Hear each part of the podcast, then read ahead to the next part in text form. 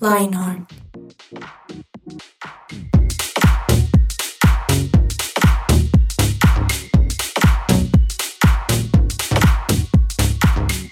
Hola a todos nuestros fieles oyentes de este podcast 180 grados. Estamos súper felices porque los cambios son una nota y este año empezamos con un súper cambio en este programa de Lionheart y traemos conversaciones honestas, francas, íntimas. Nos abrimos, contamos cosas de nosotros. Y hoy estoy con un compañerísimo de esta, de esta mesa. van a darse cuenta que cada vez estas parejas van a cambiar. Pero hoy estoy con Juanes Manrique. Es un gusto tenerte. Eh, hace, ocho hace ocho días, no, hace dos días estuvimos con la primera parte de este tema caras vemos corazones, no sabemos hablando de mm, un concepto ahí que hoy vamos a seguir indagando, pero que si no lo escucharon, los invitamos a que lo escuchen, esta primera parte, porque ahí les expusimos varias cosas, tuvimos un súper invitado y hoy no nos vamos a quedar atrás, vamos a seguir con una invitada mujer que nos va a contar varias cosas muy interesantes, pero primero Juan, ¿cómo estás? Kate, bien, bien. Qué bueno poder volver a estar contigo en esta mesa de Lionheart y qué bueno con nuestros podcast oyentes. Ahí trataremos de sacar su nombre, no se preocupen. Pero no, muy bien, muy feliz. Y es que este tema es muy chévere, ¿sabes? Porque creo que sacamos bastantes conclusiones y reflexiones el capítulo pasado acerca de caras vemos, corazones no sabemos. Y que muchas veces sin darnos cuenta nosotros también creemos que nos conocemos y que estamos bien, pero que tenemos a veces algunas como conductas un poco incoherentes con lo que decimos ser que seguidores de Jesús, ¿no? Y hablando un poquito más de esto, hoy quiero empezar preguntándote, Juan, ¿qué es para ti un corazón que adora? Que adora a Jesús, ¿no? Sí, sí, sí. Sí, no, todo. Em, pues un corazón que adora, yo creo que se me viene a la cabeza de una vez un corazón que se humilla. Entonces, no solamente, no un corazón que canta y canta divino, sino un corazón que de verdad se humilla, porque creo que el adorador exalta tanto a Dios que sabe muy bien que no es nada, ¿sí? Pero al, al, mismo tiempo sabe que es hijo de Dios. Entonces es el grandioso rey y por eso me humillo ante él y decido que él haga conmigo lo que quiera, pero sé muy bien que yo soy su hijo y por eso tengo la posibilidad de humillarme ante él. Te pregunto eso porque en la parte 1 de este podcast hablamos del concepto de religiosidad, que es todo lo contrario a esto que te pregunto y es cómo es un corazón que adora a Jesús realmente. Porque cuando hablamos de religiosidad, no sé si te acuerdas, tocábamos un poco el tema de un montón de cosas y de checklist, pero que a veces el corazón está lejos de Dios, ¿sí? Que hago todo esto porque supuestamente soy seguidor de Jesús, pero mi corazón está lejos y no tengo una relación con Él. Y todo lo contrario es esto, ¿cómo podríamos empezar a tener un corazón de adoración y que se humilla, como tú dices, y que se acerca con confianza a Jesús y deja que Él lo siga, lo siga y lo siga cambiando porque nunca vamos a estar 100% perfectos como esta actitud de los fariseos, que fue algo que hablamos, que se sentían como ya estamos en el nivel máximo de, pureza y de cercanía con Dios. Y cuando llegó Jesús les dijo, no es así, están un poquito equivocados. Entonces, vamos a escuchar un poco hoy a nuestra invitada que se llama Daniela Olmos. Para los que saben o no saben, ella es una de nuestras líderes en la red de adolescentes, donde tenemos unos grupos de conexión súper chéveres para jóvenes. Y Dani, justamente, es la esposa de nuestro anterior invitado, que fue... De Fabi Sánchez. Muy bien. Si no saben de qué estamos hablando, pare, pare, pare y escuche, la anterior.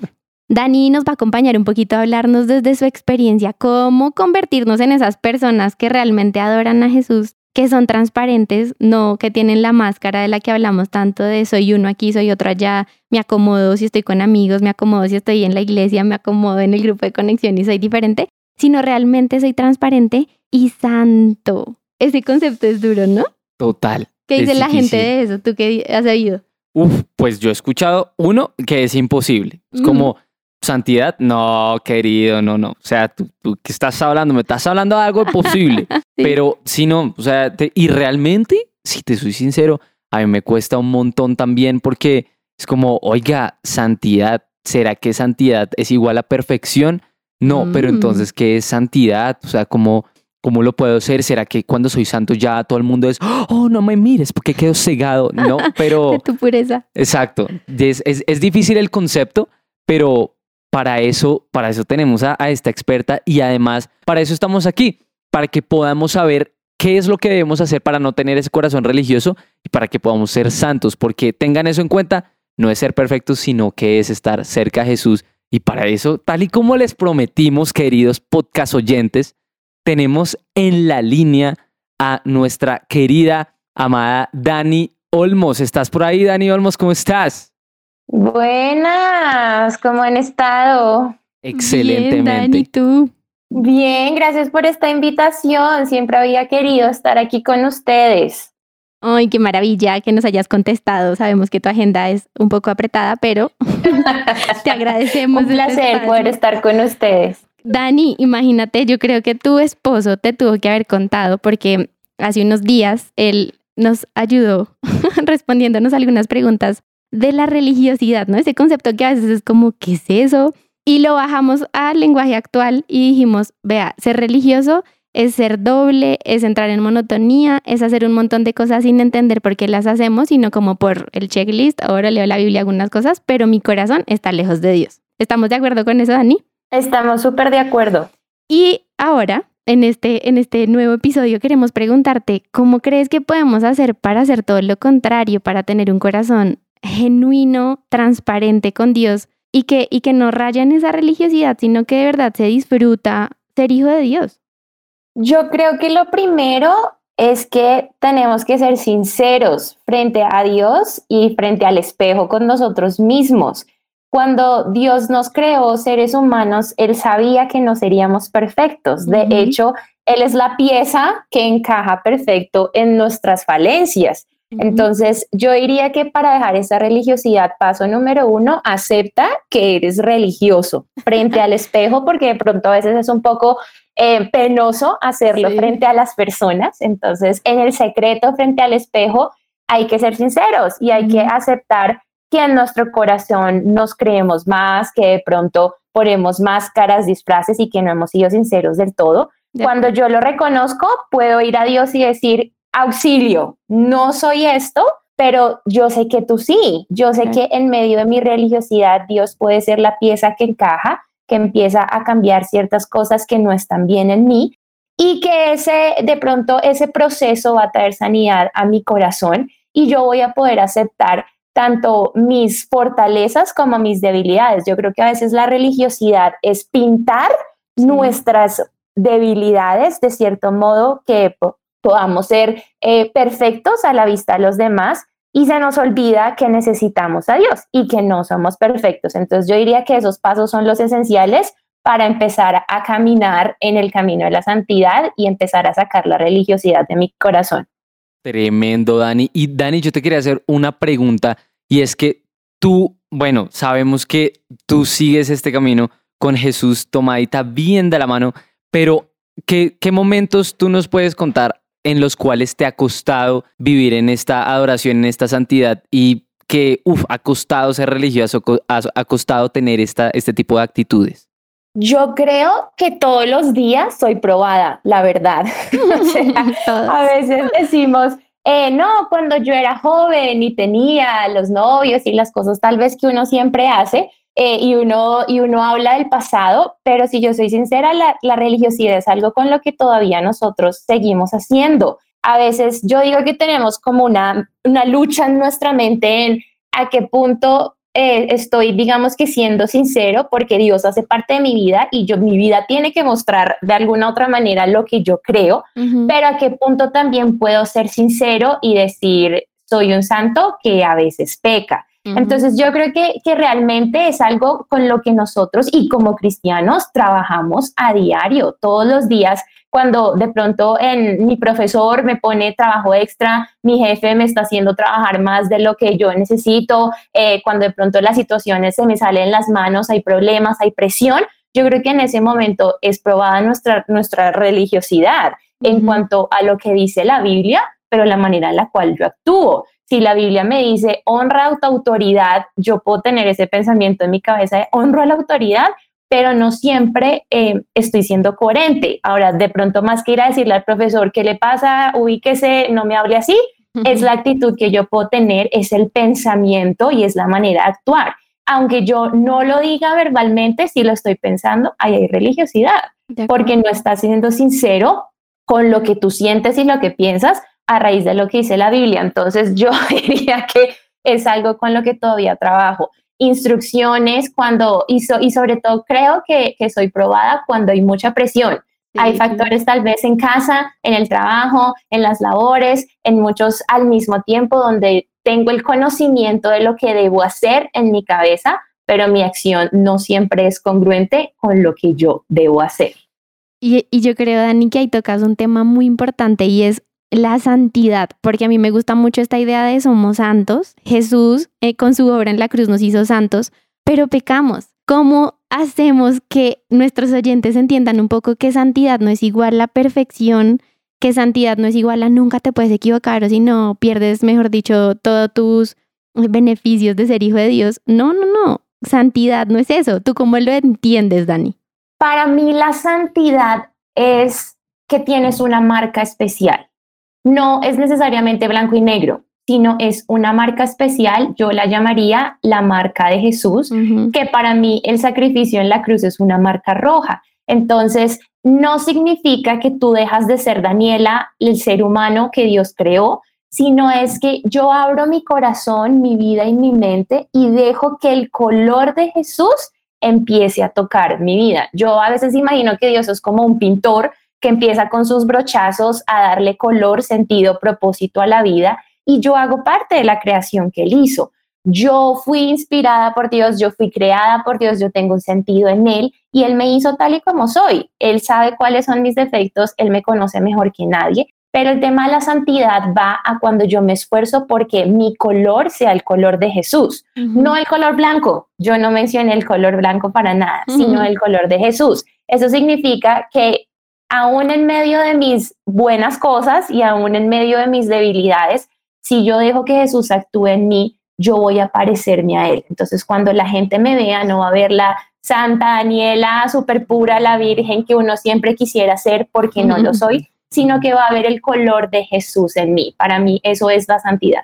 Qué impresionante lo que dices. Y entonces, para poder tomar este color de Jesús, para poder tener este color de la santidad, qué cosas podemos hacer, qué tips como prácticos nos puedes dar para que podamos ser así, para poder, para poder apropiarnos de esta santidad de Jesús sin rayar en la religiosidad.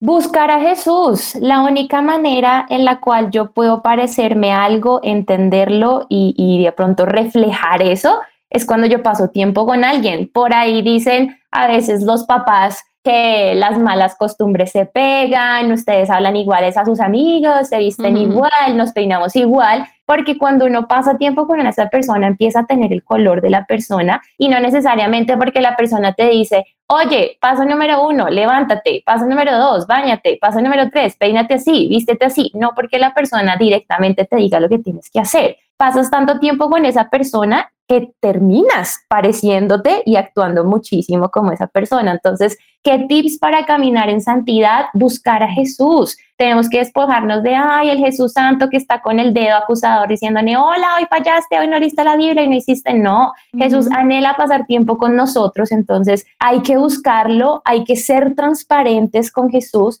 yo creo que yo puedo ir a decirle a Jesús, odio estas cosas de mí, no me gusta no poder decir no a las cosas que contaminan mi corazón, me es difícil dejar de criticar, me es difícil ser sincero, me es difícil, porque Él lo sabe. Entonces, el ser transparente em, me genera una conexión con Él y, y, el aceptar que yo necesito a Jesús hace que Él le, de, de alguna otra manera le pueda dar permiso a Él de actuar a mi favor. Entonces, tiempo con Él es básico, punto número uno, el cual que nosotros tenemos que empezar a trabajar. Y en cuanto, y a medida que yo voy pasando tiempo con Jesús y el Espíritu Santo, ellos me van a decir qué hacer, qué responder frente a los momentos de presión, qué cara hacer cuando me hacen alguna pregunta, cómo reaccionar, qué comentarios hacer, cómo me debo comportar, pero solamente lo voy a lograr cuando me acerco a Jesús y decido ser como Él. Gracias Dani por esos tips. Yo creo que en esto estamos todos. Me encanta tu transparencia porque yo creo que es decirle a, los que nos oyen, este es un camino en el que todos vamos en un punto y no hemos llegado al final. Me gusta porque Jesús dice como, déjenme que yo voy a perfeccionar la hora que empecen ustedes. Y es eso que tú dices, ¿no? Desde me despojo, soy transparente, no quiero impresionar a Jesús porque Él conoce todas mis debilidades, pero decido caminar con Él. Y ya para terminar este espacio contigo, te queremos preguntar curiosidades de ti. Nunca se pueden ir sin contarnos algo chistoso o algo. ¿Qué quieren saber? A ver, Juan te la tiene. Dani, solo un par de cosas. No, tranquila, no tienes que asustarte ni nada. No te preocupes. No. A ver, a ver, escucho. Mira, Dani, simple, fácil, conciso, sencillo. Solamente queremos saber cinco cosas con las cuales tú, o sea, no puedes salir de tu casa, no puedes ir a ningún lado sin ellas? Cinco cosas. Em, sin las llaves de la casa, porque si no, luego no tengo cómo entrar. Yo no puedo salir sin aretes. Ustedes no saben, para mí eso es el universo entero. O sea, no, no me, puede, hace cualquier cosa, pero los aretes no. No puedo salir eh, sin el celular, sin el celular. Eh, ¿Qué otra cosa no puedo salir? Mm, sin bolso, sin bolso no puedo salir. Bueno, bolso más que el bolso, la billetera, diría yo, la billetera. Y la última, el tapabocas. sí, ya no sé. no saben cuántas veces me he tenido que volver a la casa porque digo, oh, tapabocas, y ya me toca volver. Pero esas serían las cinco cosas. Lo máximo. Interesante, interesante, Dani. Y gracias por permitirnos conocer un poco más acerca de ti también. Los podcast oyentes de Lionheart también aman, aman de verdad conocerte y creo que todos estamos de acuerdo de que es un honor y un privilegio tenerte. Gracias por ser tan sincera y por darnos consejos tan, tan increíbles. Te lo agradecemos full y no. Esperamos de verdad tenerte muy pronto otra vez en Lionheart. Ay, esperamos que así sea. Muchas gracias a ustedes por la invitación. Les mando un abrazo enorme. Un abrazo, Dani. chao. Que estén bien. Chao. Chao. Me encantó todo lo que Dani nos contó. Excelente, increíble, de verdad. ese, ese acentico, me encanta. Em, me quedé pensando en varias cosas de lo que ella dijo, ¿no? Ella decía, acepta, acepta eso, acepta que no eres perfecto y que, y que muchas veces sigues en muchas debilidades por trabajar. ¿Cuál ha sido una de esas, Juan, en la que tú digas, yo tengo que reconocer que todavía acá soy débil y seguramente seguiré siendo débil, pero he invitado a Jesús a, que me ayude. Justamente en el, en el capítulo pasado yo te contaba, Kate, que me ha costado mucho, mucho el tema de, de la aceptación por otra gente, por cosas pues de, de, la vida, de chichones, no, bueno, no chichones, como cosas heridas del corazón que ocurren cuando pues uno es muy, muy pequeño. Yo siempre, siempre he tendido a buscar eso. Entonces, por eso es que en el colegio me dio tan, tan duro. O sea, el hecho de que me dijeran como, ay, usted es un aburrido, usted no hace nada. Entonces era muy difícil. Por eso trataba de agradarlos. Y, y lo que tú decías es muy cierto. Aún yo lo trabajo. No es que, oye, no, chucha, ya no, me importa. No tengo que agradar a ti. No, o sea, realmente me cuesta, pero he podido crecer, he podido mejorarlo teniendo una relación con Dios, sabiendo lo que Él piensa de mí. Que a pesar de que todo el mundo me pueda decir, no, usted es un aburrido, Dios me dice, hey, no, o sea, tú estás haciendo lo que a mí me gusta. Y si tú haces lo que a mí me gusta, mira, te prometo que vas a pasar una vida increíble. Me encanta porque quiero que nuestros oyentes se lleven esperanza. O sea, esto no es como, ah, nunca voy a lograr vivir sin la aprobación de la gente. No, sino hay esperanza porque estoy caminando con el que decía Daniel, que va a encajar en eso que a mí me cuesta. Y seguramente muchas veces en la iglesia hemos fallado en pensar o en hacer creerle a la gente que que tienen que ser perfectos para que haya aceptación o amor de parte de Dios.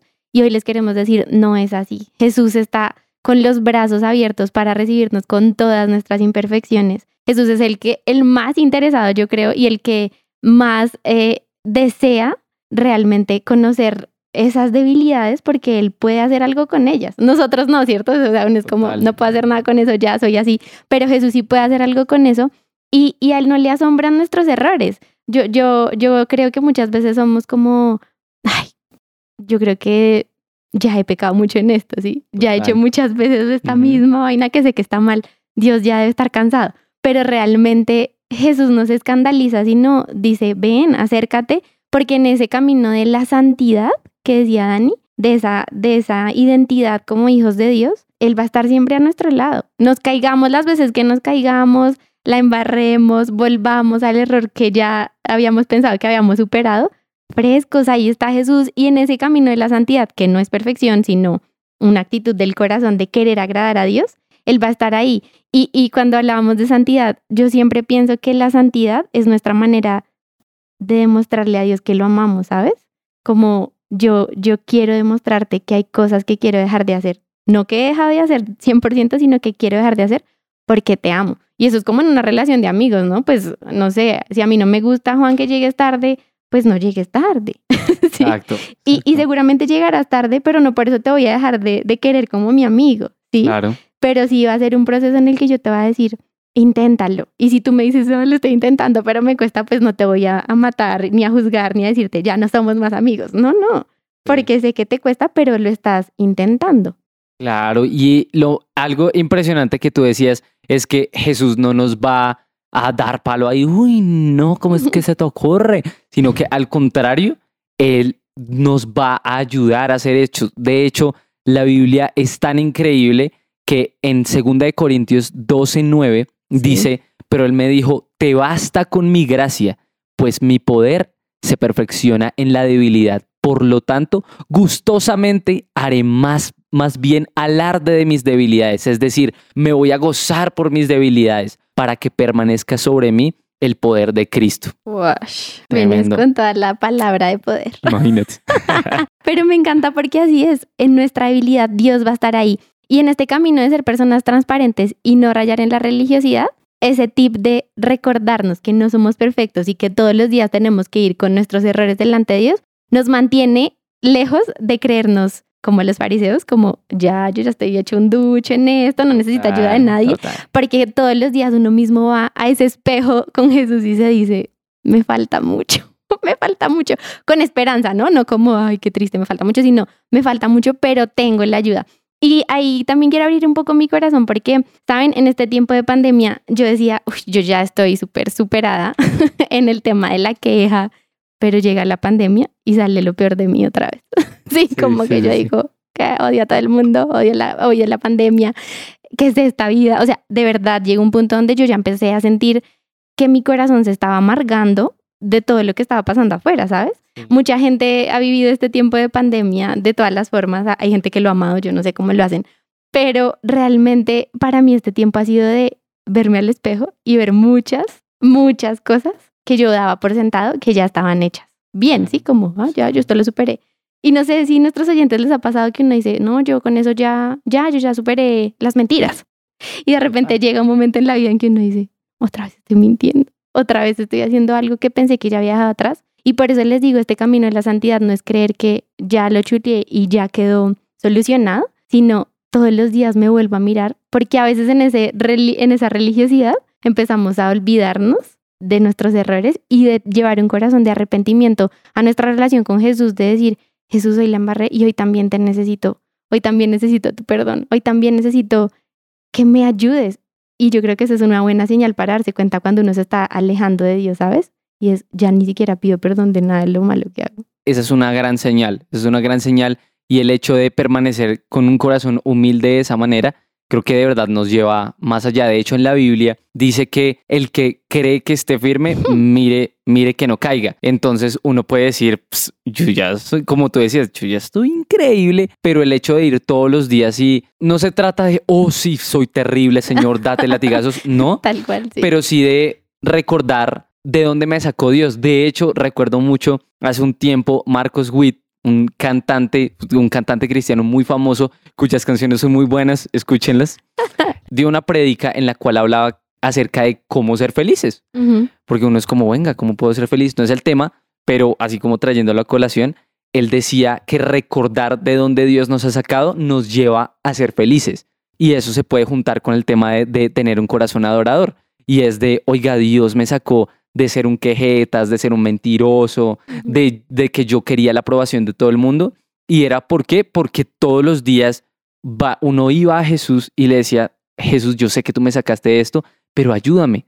Ayúdame a que hoy no sea ese día en el cual yo diga, ah, soy un ducho. No, sino, o sea, tú te perfeccionas en mi debilidad, ayúdame hoy también.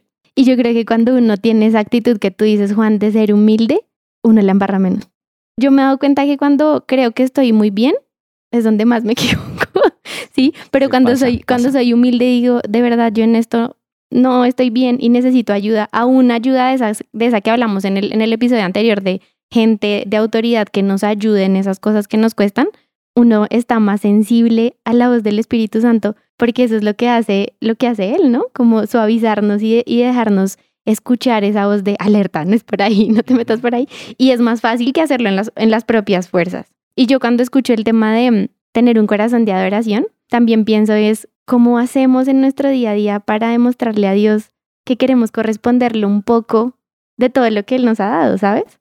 ¿Cómo vamos a corresponder a Dios todo ese amor, todo ese sacrificio para demostrarle que queremos estar cerca de Él y no hacer las cosas por hacerlas?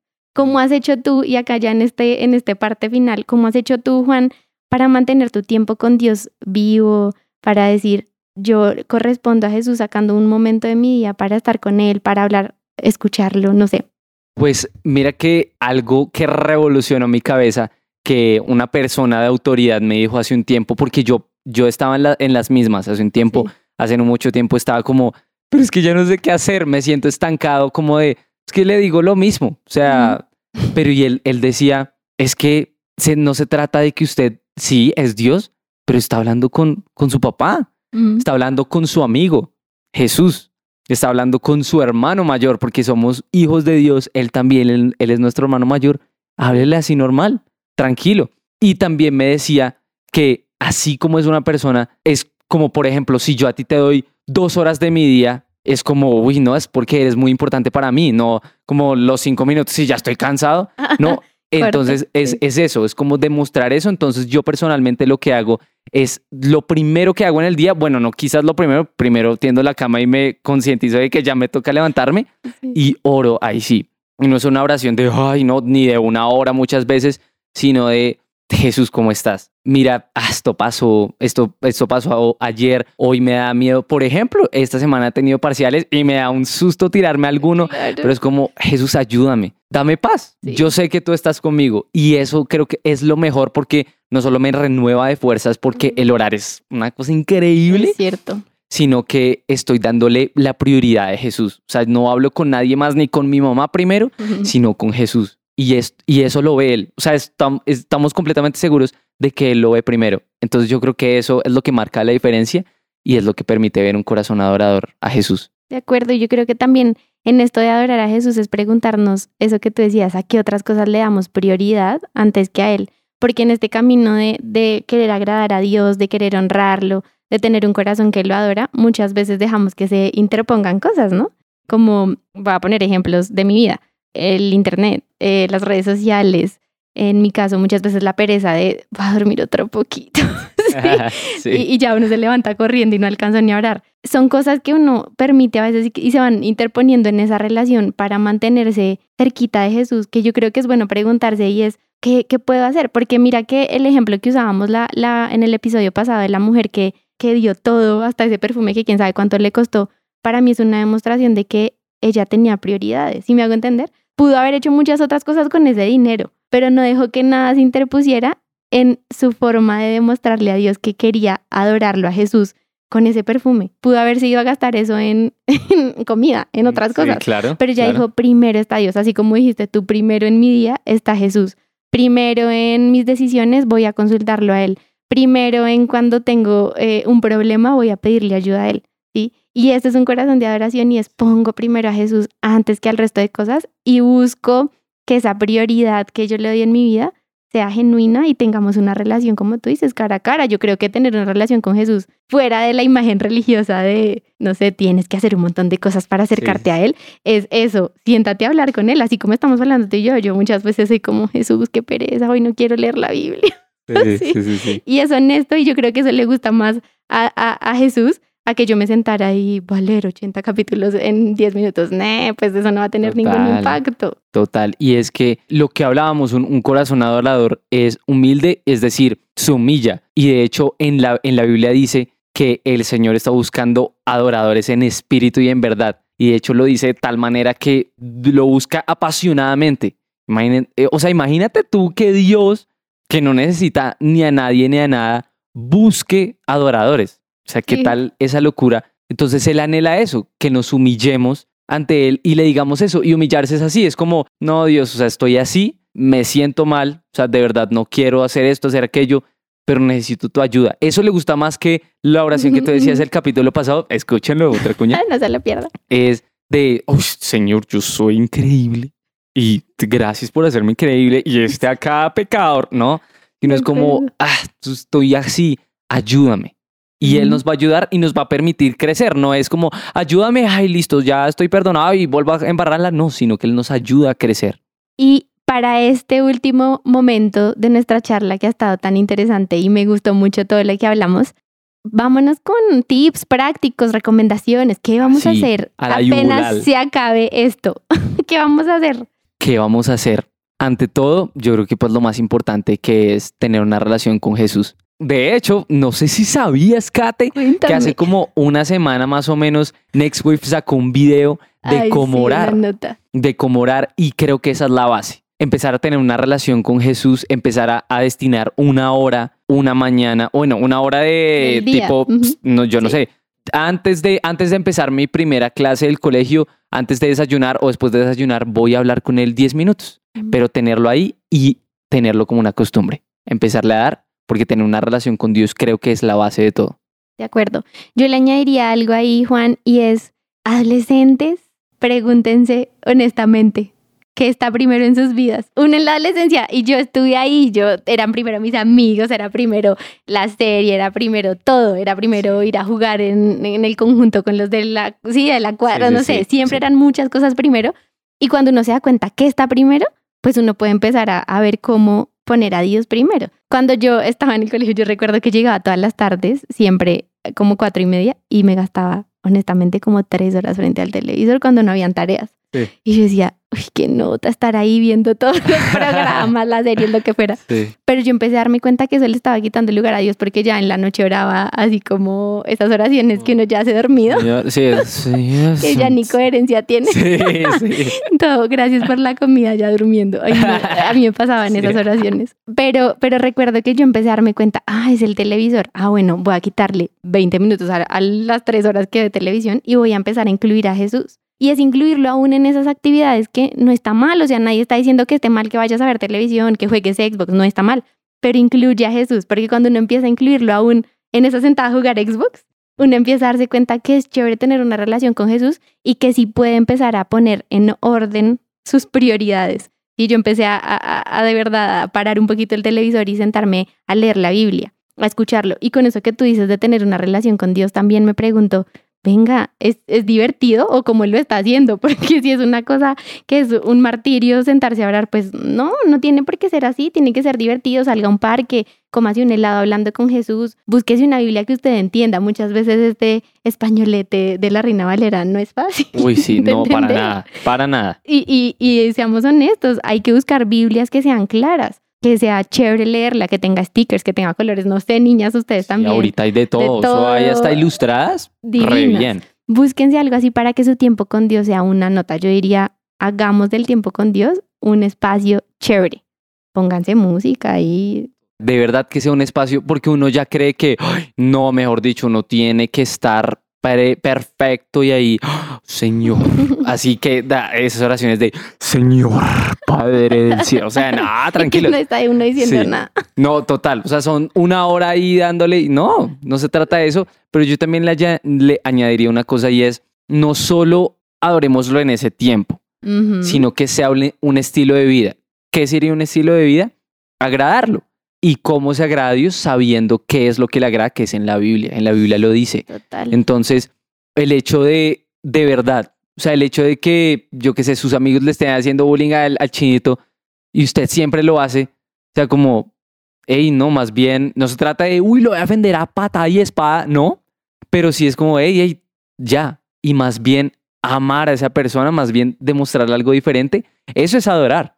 Adorar es, nunca le ayudo a mi mamá en nada, pero, y siempre le hago, ay, qué mamera, siempre me puedes hacer todo, sino que si le dice, ayúdame a lavar los platos, claro, ma, con mucho gusto. ¿Quieres que te ayude a trapear? O sea, también, Claro, también está, eso es adorar. total. Y eso Dios lo ve y eso le derrita el corazón. Es cierto, eso es un estilo de vida. No se trata de tengo 10 minutos del día corazón de adoración y el Sí. resto soy un repaila. No, no, no. De verdad, este es un estilo de vida y creemos que ese estilo de vida Dios lo ve, como tú dices, lo busca, o sea, está buscando que tengamos ese corazón y lo va a recompensar. Estoy segura que Jesús, cuando nos ve desde el cielo haciendo lo que le agrada a él, dice, "Uy, este chino, así como un papá, le voy a dar todo lo que me pida. Increíble, sí.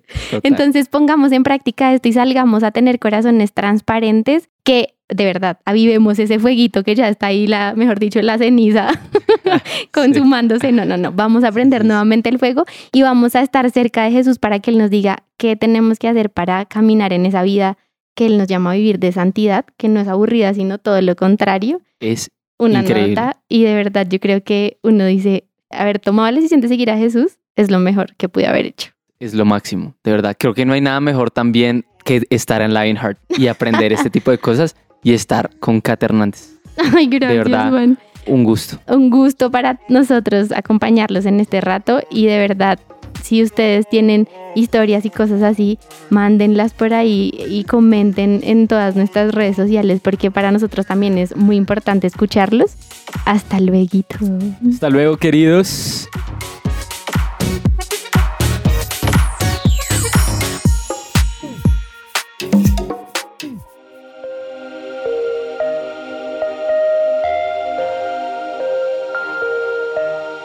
Vemos una generación que unida es un ejército devastador e incansable. Un ejército que lucha sus batallas con ojos cerrados. Vemos una generación que al salir el sol ellos salen con él. Su motivo, expandir su nombre. No descansarán hasta que cada corazón viva por Jesús.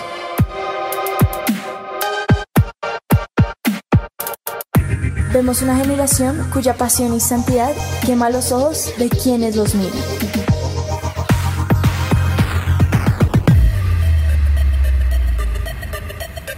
Vemos un ejército que no le teme a la muerte, porque saben que sus vidas están en la mano de Dios. Nuestra meta es ser una generación invisible, donde se pueda reflejar a Dios. Queremos ser el cuerpo de Dios brazos que abrazan y levantan, manos que sanan, hombros donde llorar, una sonrisa que inspira y cambia vidas. Vemos una generación cuya única función es ser la tinta que usa un escritor. Somos una generación que no se conforma con la imagen mediocre del mundo. Vemos una generación cuyo corazón sigue al león y un ejército que no le teme a los planes. Somos Lionheart.